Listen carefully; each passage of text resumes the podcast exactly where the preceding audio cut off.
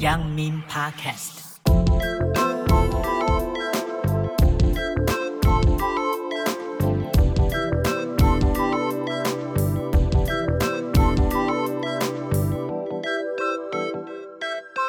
大家好，欢迎回到阳金公路制高点的电台阳明 Podcast，我是主持人各自。阳明 Podcast 为一个位于阳明山国家公园中的山屋实验电台，从自然、设计、人文、音乐等多元面向切入，讨论人与自然的关系，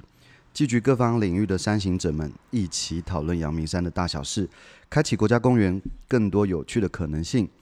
今天我们接下来节目呢，将继续跟大家一起聊聊。人与自然的特殊连结，以及阳明山独有的生态样貌。同时呢，我们也会以山屋当期的展览主题邀请嘉宾。目前第三档展览《火山心跳》，听见阳明山，透过聆听的方式引领大众深入探索阳明山的独特深景。还没有看过展览的朋友，也欢迎预约上山哦。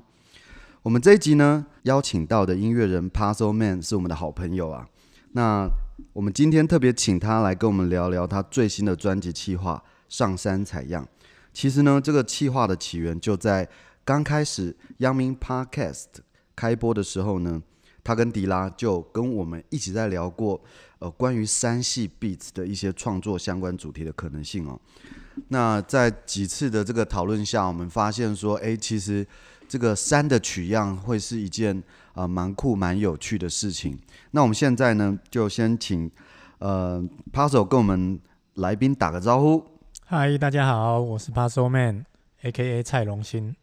好，OK，OK。那其实我我们在几次的讨论，一直发现说，其实呃山上的不管是音乐啊或感受啊，其实如果有机会可以把它转换成 beats 的话，嗯，然后甚至进而的变成。呃，一首歌，那甚至是一张专辑，那会是一件非常酷的事情哦。嗯，那我们就先请 Puzzle 来跟我们聊一下，一开始对于这个企划的这个缘起啊，跟呃制作的过程。好的，就一开始也是有一天迪拉就说：“哎、我们要来做一做一张这个阳明山的专辑，这样。”然后我就觉得很酷，因为其实我我我自己很常上来阳明山，不管去。竹子坑也好，不管去那个最常去七星山呐、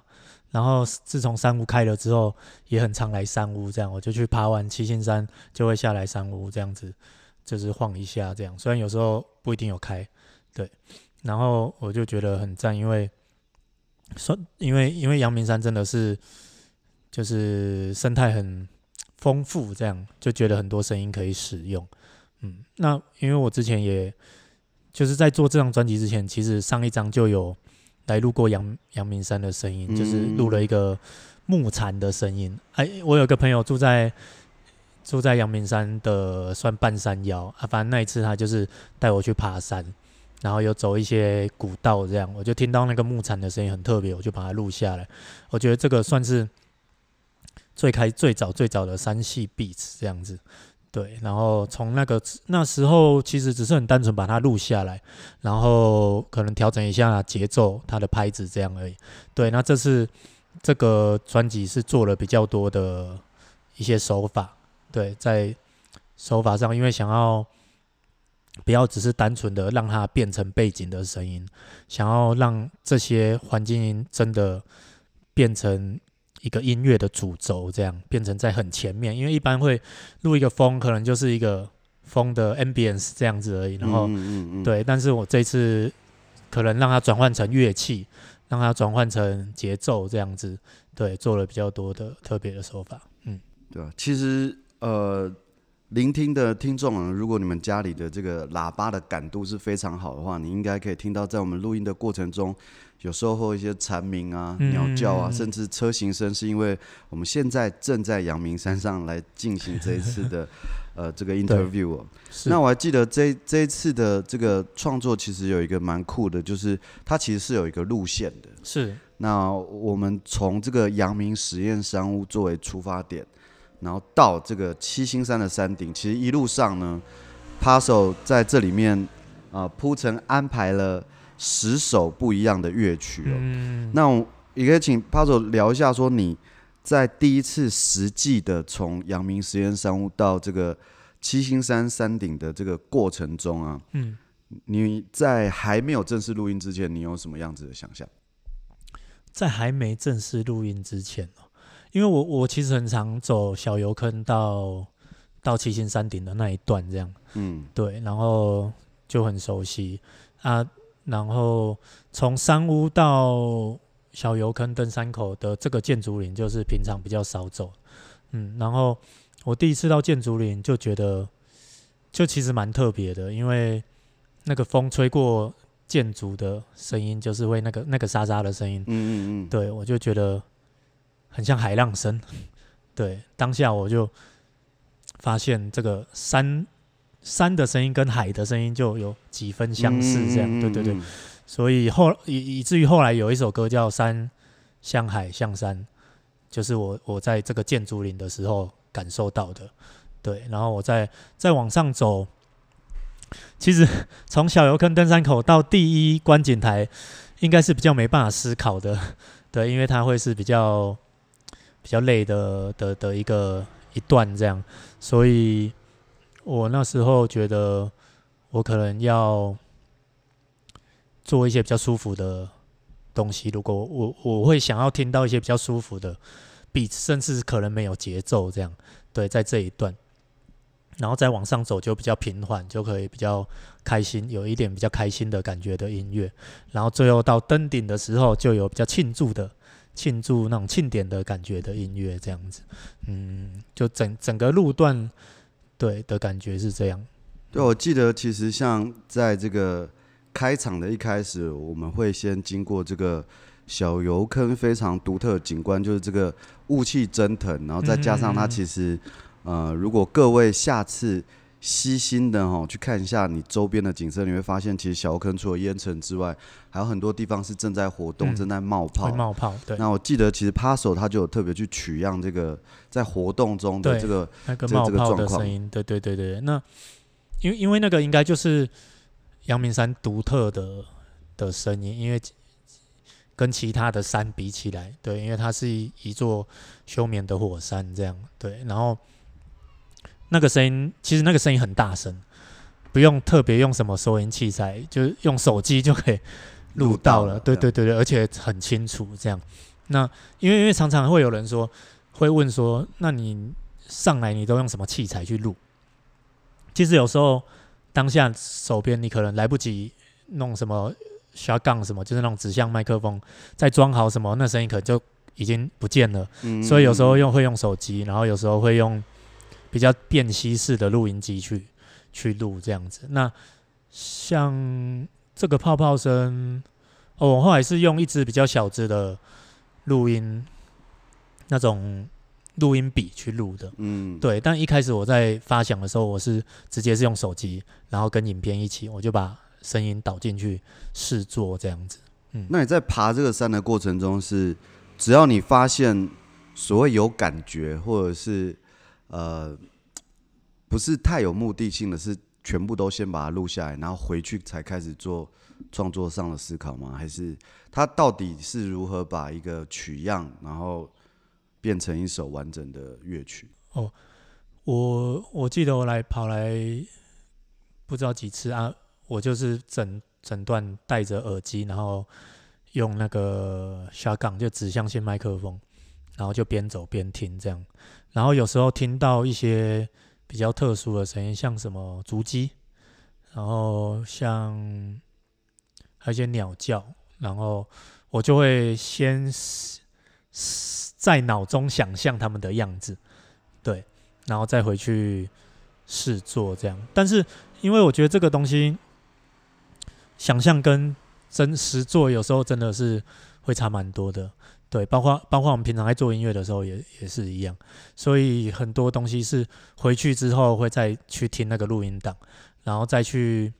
抓出一些比较突出的声音，因为有时候有录到这个声音，可是可能还有其他登山客 聊天的，对对对对对对，然后所以所以我要回去再把它全部听完，然后再拿拉出可以用的声音，这样。对，然后再去做。像我刚才，像那个小油坑泡泡的声音，就是放进一个效果器，然后它凸显它的一些频率。那譬如说，我这里讲讲的稍微复杂一点，就是呃，因为声音都是频率嘛，它是空气的震动。那其实空气震动快慢就会造成音高高低的不一样。嗯，那一般现在的。呃，现代音乐就是以四四零赫兹这个频率，就是我们的拉哆来发嗦拉的拉这个音。嗯嗯，嗯。所以我只要凸显某一段频率的四四零赫兹，它就会变成拉的音。哦。对，它其他的，当然它还有其他泛音，可是它会被淡化这样子。那我这个拉，我求出这个拉之后，我就可以再使用软体去 tune 成其他的声音，就是再凸显它其他的赫兹，或是以这个拉为。变形过的声音，再进去另外的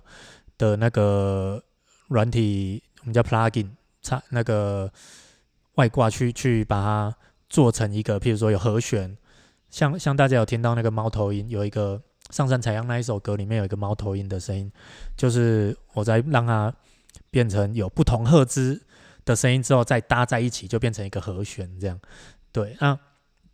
猫头鹰那个声音是让我觉得有最多惊喜的。的地方，对，呃，有有山友来了。那在 Paso 呢？这一次特别为阳明山制作这张专辑，大家知道它叫做上山采样。嗯，那顾名思义，你上山然后做这个 simpling 这样子的事情。那这张专辑里面其实就有一首歌，我们也许可以把它称为一个蛮主打的，对对对，就叫做《上山采样》。上山采样。那我们可以请 Paso 的针对呃这首歌的这个创作，跟大家聊一下，你那时候针对上山采样这件事情，你怎么思考？嗯，上山采样其实一开始就是想要让大家很明确的知道说这个声音转化的过程，这样子。对，所以就做了很多很比较简单明了的手法，这样。对对对对对，比较对，就是像像那个小油坑泡泡的那个声音，嗯嗯嗯，对，那就是刚刚有聊到的，对对对对对对。然后猫头鹰的声音嘛，也是也是有说到，然后还有那个泽蛙。就是那个青蛙，青蛙的声音这样。那青蛙的声音比较单纯，就是我们就是我就去剪它的，重新排列它的叫声的节奏。对，它就很像是那个打击乐打击乐手这样。然后那个小油坑泡泡很像那种管风琴在后面的这样子。嗯，嗯。对，然后猫头鹰就是中间那些小提琴啊什么。如果它是一个管弦乐团的话，对我自己那时候的想象是这样，所以。对，就是还有折蛙，然后所以这这一首歌我就用了连续用了三个，一一次一口气用了三个这样，然后再加上我的一些电钢琴，然后跟鼓声这样子。我自己因为这首也是我专辑里面算是很蛮喜欢的前三名，算是前前二，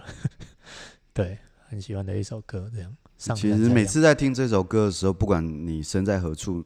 你都会回想到你，你可能正在爬山的过程，或很直觉可以联想到这个啊、呃、大自然的感受。嗯，那我相信啊、呃，听众也非常的期待。那我们现在就来听这一首《上山采样》。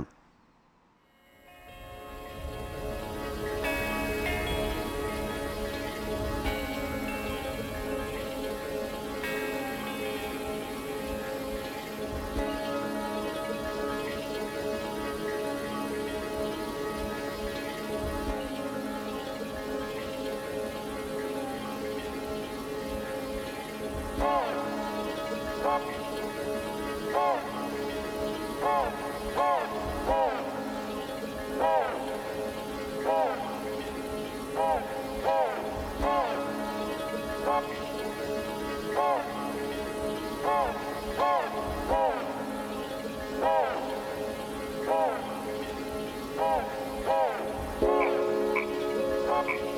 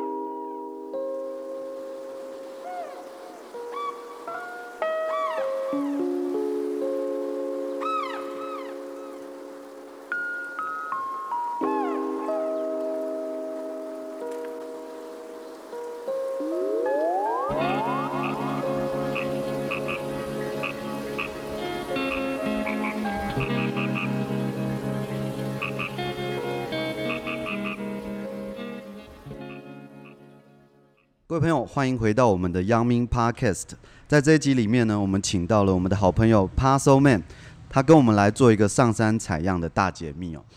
刚大家知道，重击的骑士刚路过我们的阳明实验室，这个听起来是哈雷的声音。OK，呃，如果还不知道这张专辑的朋友，我可以大概形容给大家听哦。嗯、那呃，当然我们有配合等等，可以跟大家聊了一个直接在大自然。体验的这个攀听行程，嗯，嗯，嗯，那我觉得还有一点非常特别的呢，就是其实在发行的时候，呃，迪拉，然后 Puzzle 跟嗯格式，我们就决定说，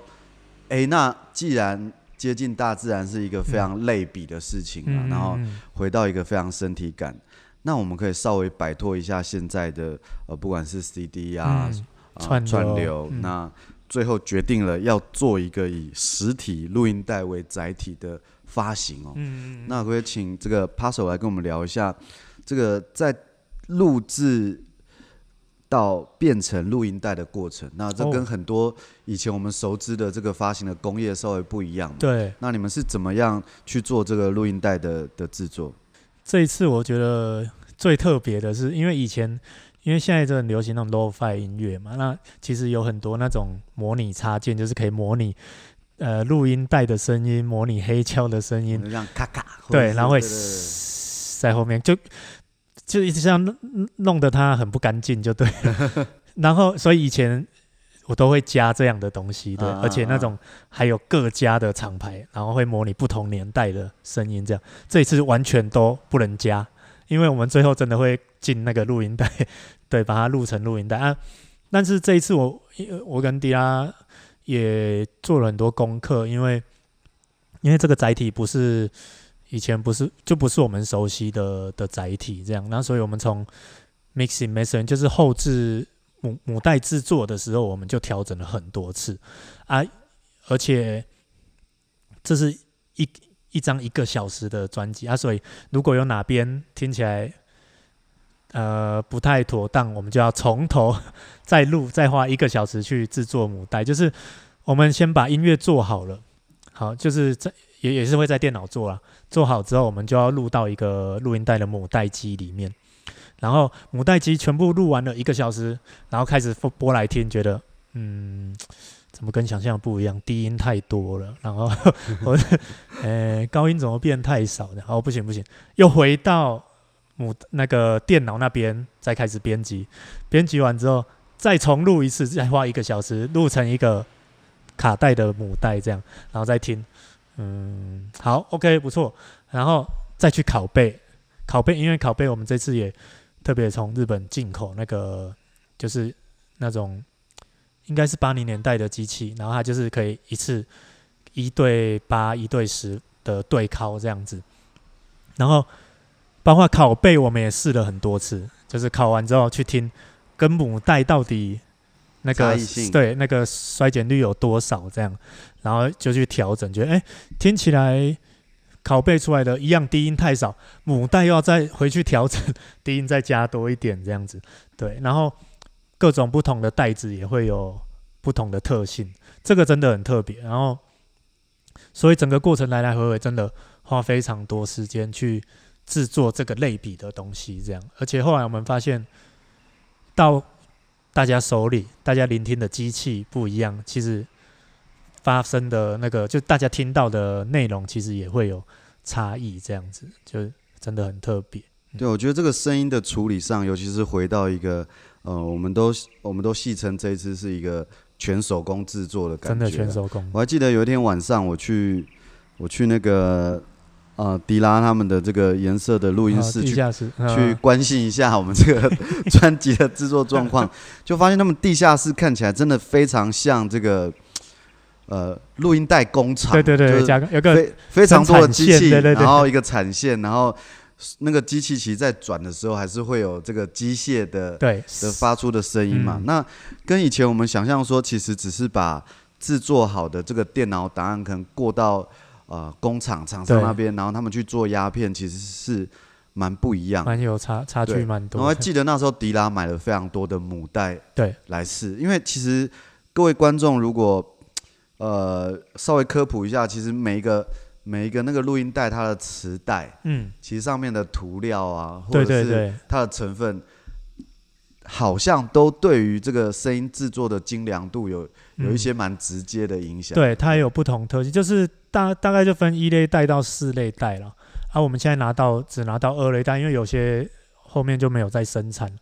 然后二类带是比较贵的，一张一张空白录音带可能就要卖到快一千这样子，八百一千都有人卖。对，然后可是后来我们发现，我们一开始用二类带做母带，然后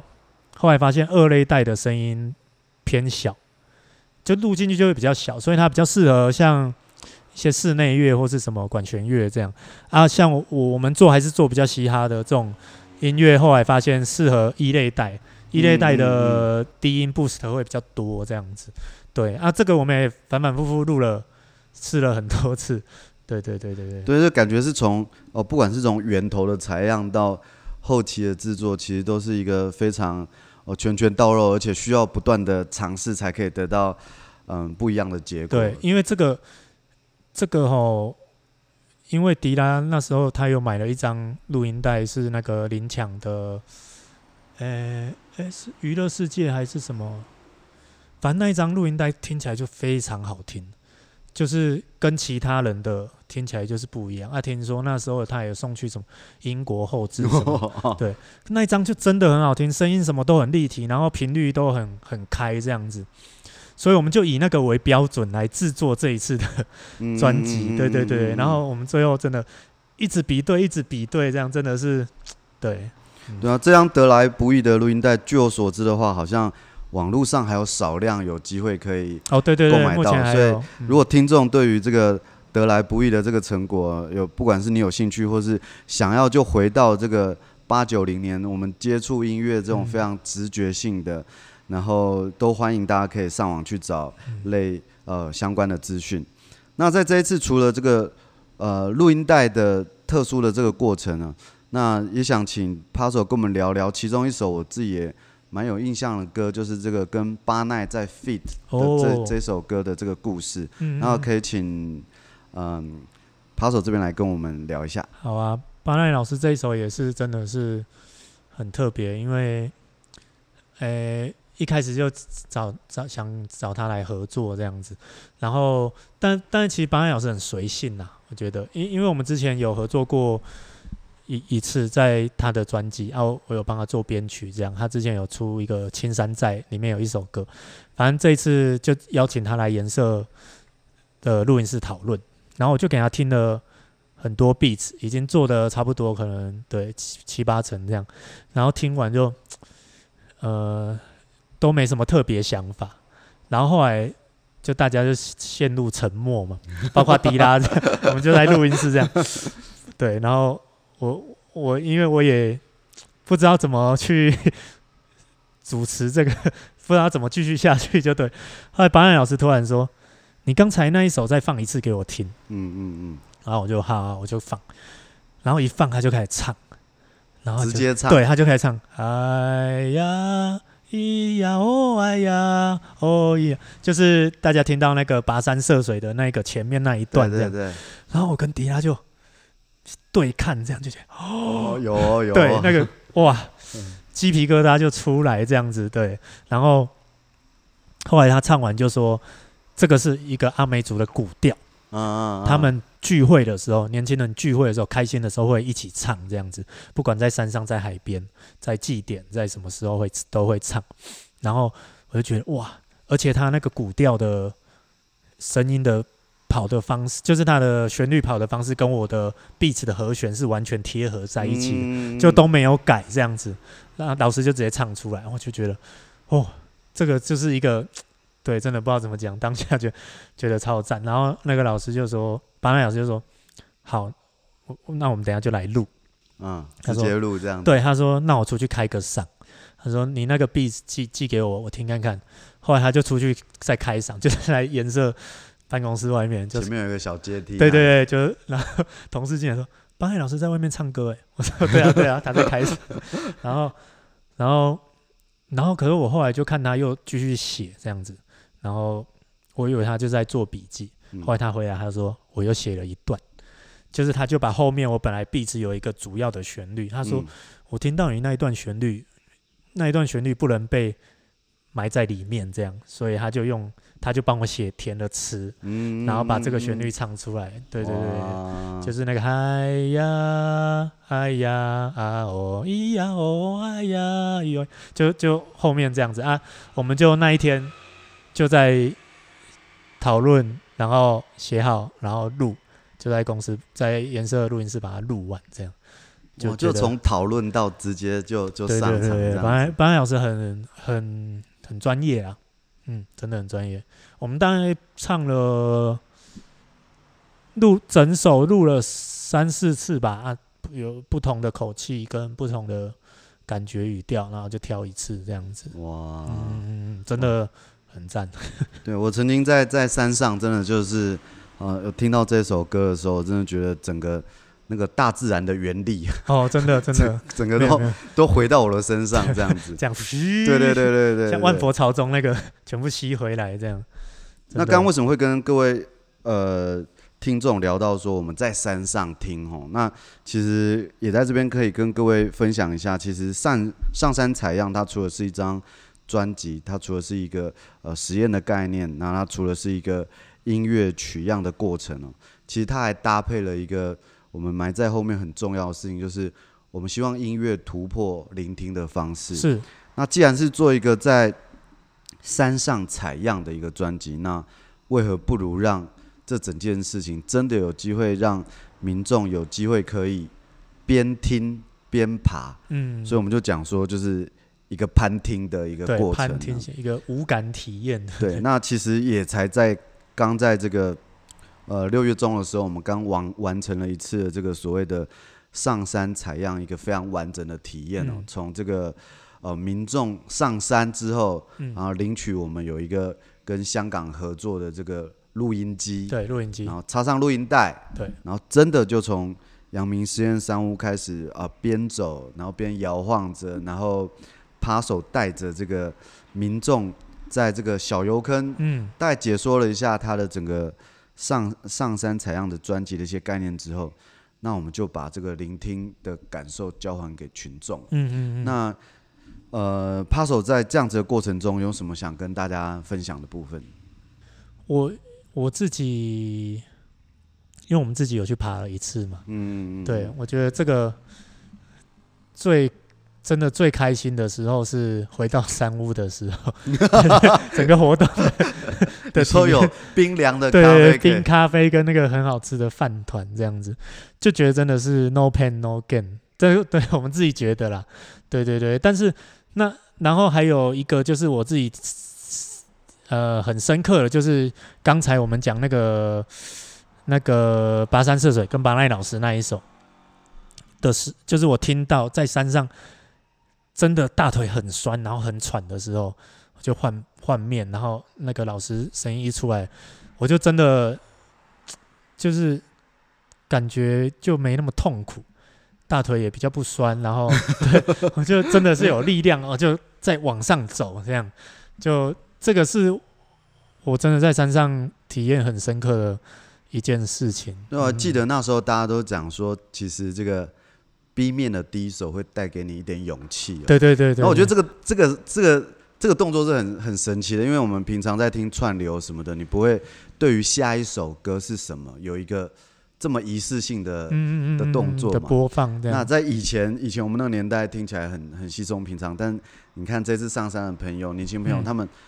光拿到录音机，嗯然后去做 A B 面的这种对切换，对我我就觉得其实好像特别适合在。山林这一种非常有身体感的方式去去做这样子的所谓的攀听体验。嗯，那另一个我自己在在现场非常感动，就是其实我们还在山屋做了一个 live 的演出。哦，对，有一个演出。那这个 live 演出呢，第一个它在山上，那第二个就是。呃，多少也带着一点即兴跟现场的的一个互动。嗯，那关于现场演出，其实趴手也做了非常多的专场，或者是在各种场合。嗯、那要跟我们聊一下，说在山上，呃，尤其是我们的阳明实验山我进行这样子的演出，跟你平常在其他的的的场合啊，嗯、或者说我们甚至最后有一个共创的桥段，嗯、可以跟大家聊一下吗？好，我我这次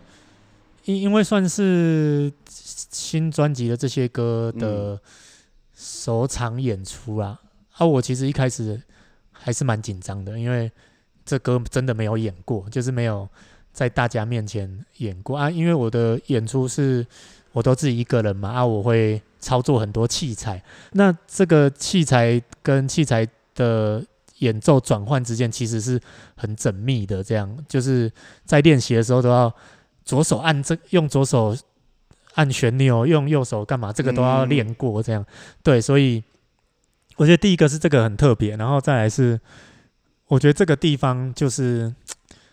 就很美啊，嗯，我觉得很美，就是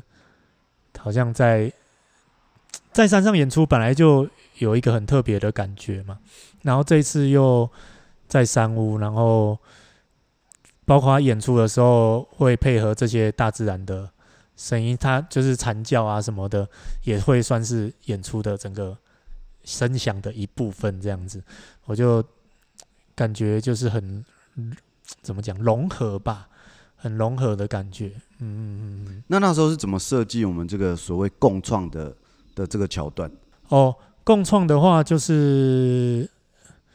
因为我我就有在玩那个阿萨拉头，就是那个非洲的乐器，嗯、然后我觉得这个好像是大家第可以最直接感受这个音乐，这个我觉得好像跟我们一开始盘听的那个设计一样，就是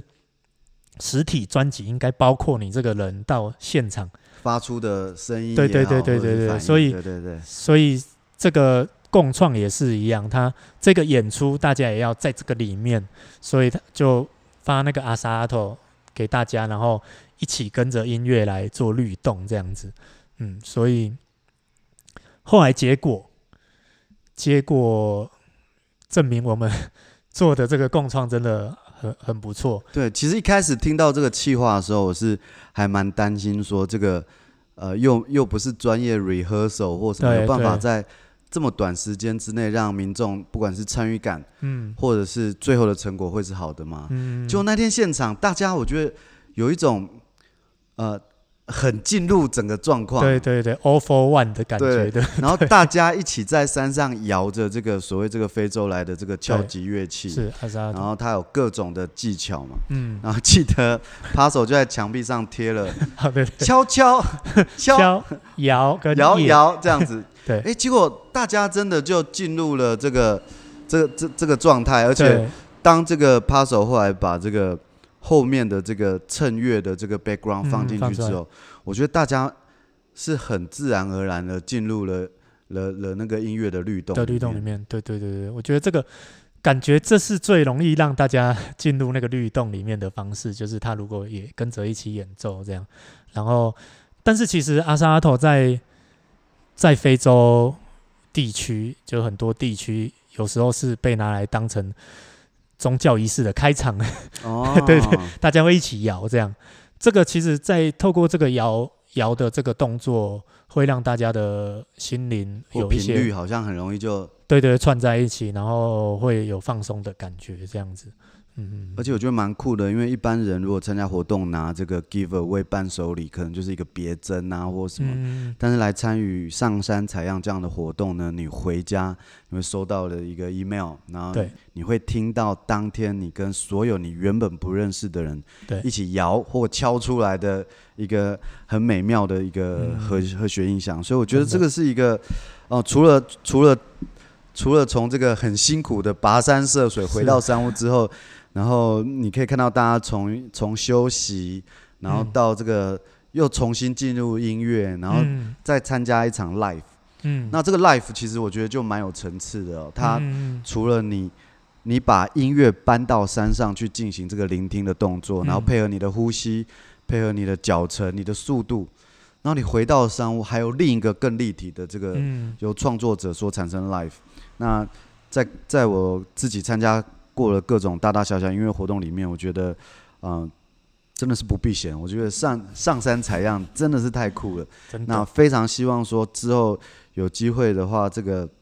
趴手也可以多多的，嗯、呃，去进行这个呃阳明山之外各种跟自然互动的各种想法，嗯、那我们就可以听到更多更多呃非常的实况，嗯、然后非常的有感的这样子的音乐创作。嗯嗯嗯，好的，我会继续加油。收到突然变这么客气，收到很多人的对支持，对。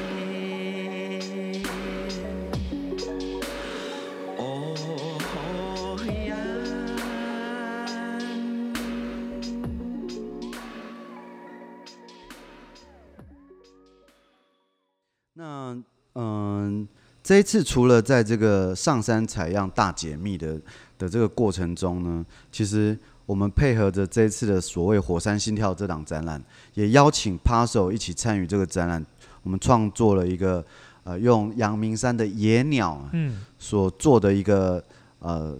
算是装置哦。那它除了一首歌之外，我们还把野鸟的声音。拆开来，你可以听到大关鸠，你可以听到竹鸡，嗯、你可以听到呃这个长尾山娘的叫声哦。嗯、那可以请这个 Paso 可以聊一下，说接到我们这个任务之后，你是怎么样去把这样子的音乐所创作出来？好，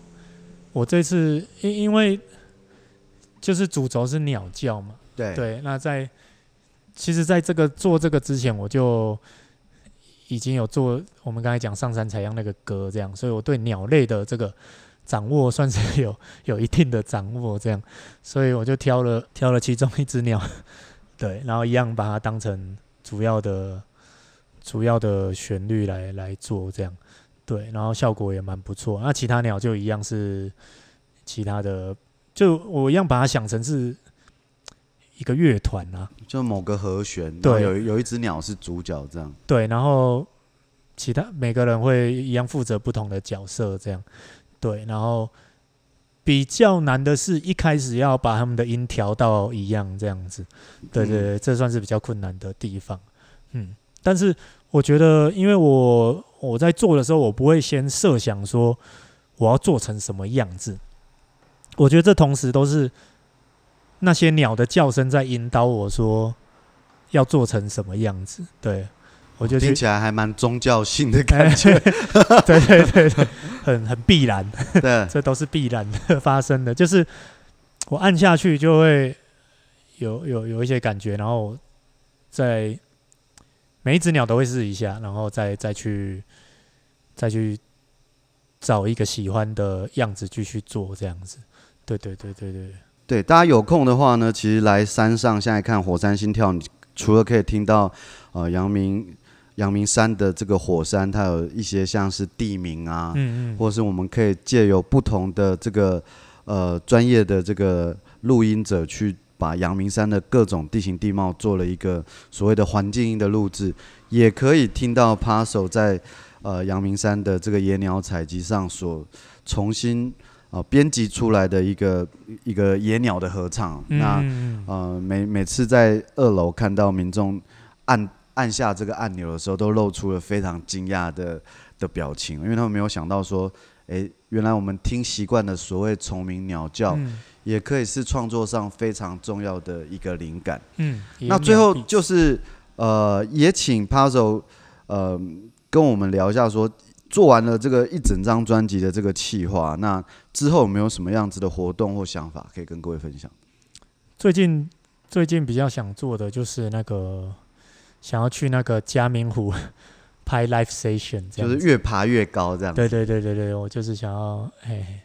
所以我们从焦山的专辑可以一直做到百越的专辑，对，百越版这样。但是嘉明湖之前就蛮想去的啊，会觉得说如果可以在那边演奏。哇，那是多么棒的！哦，直接做一个 live 的。对对对，我就在那边做这样。最最近在想啊，然后之后也有想再跟再做一些在山林的演出这样。嗯嗯。对，因为觉得在山林演出感觉很好，不管是舞舞台背景，就是自然的背景这样。嗯嗯嗯对，然后环境音的融合，嗯，就。感觉都蛮适合，而且都会有一些惊喜这样子，对，所以我们之后可能还会有一些特别的企划。OK，那就请大家期待 Pasoman 在呃山上所做的各式各样跟自然融合的这些声响实验。嗯，那我们今天的节目就到这边，我是主持人格子，我是 Pasoman，好，谢谢大家，拜拜，谢谢大家，拜拜。